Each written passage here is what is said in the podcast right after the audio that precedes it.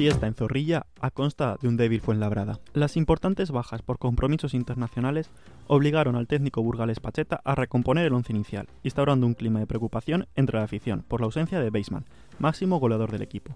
Temor disipado por la imagen y contundente victoria que ofreció el equipo ante 14.120 aficionados. Antes del comienzo del partido se rindió homenaje desde el Real Valladolid a don Leoncio, abonado número 32 del club y que después de 64 años como socio fallecía el pasado 6 de noviembre en el estadio. Sorpresa fue la titularidad de Alcaraz. Sin embargo, se mostró clave en el medio del campo, con un juego rocoso y desconectando las jugadas de ataque del Fuenlabra. Si bien los primeros minutos fueron de dominio visitante, pronto el Pucela tomó las riendas del partido, controlando todos los aspectos del juego. El mínimo peligro del Fuenla venía por errores del zaguero Javi Sánchez, dubitativo y blando durante todo el partido algo que preocupa a la afición y seguramente también al entrenador. Partido más incómodo vivió Pedro León, constantes pitos y abucheos cada vez que tocaba el balón, acusado de pesetero por la forma en la que dejó el club años atrás.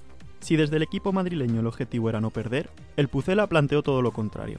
Intensidad, toques, dribblings y ocasiones constantes que no se vieron reflejadas en el marcador hasta la expulsión de Pulido en el minuto 70. Destacado Sergio León, autor del primer tanto, una volea a un centro medido que Altuve, cancerbero rival, logró sacar, pero el esférico había traspasado la línea en su totalidad. Minutos después, a una nueva volea del mismo protagonista, firmó sin duda la parada del encuentro.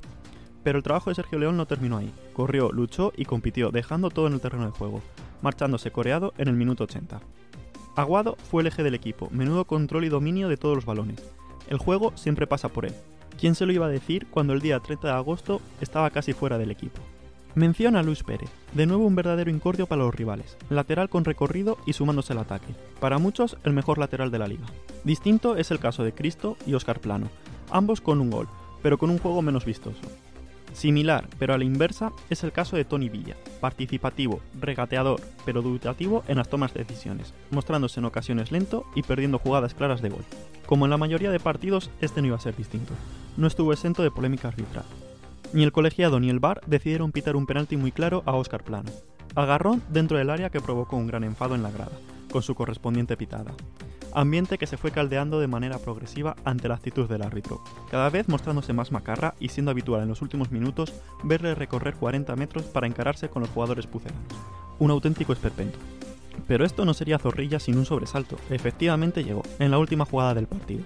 Un saque de falta desde el medio campo que se estrelló en el larguero pero finalmente los tres puntos quedaron en casa, situando al Real Valladolid en la zona de ascenso directo. La anécdota del partido la encontramos en la afición visitante. La afición del Fuela, durante un tramo del partido, al comienzo de la segunda mitad, entonó cánticos a favor del Pucela, cantando Pucelas de Pucela.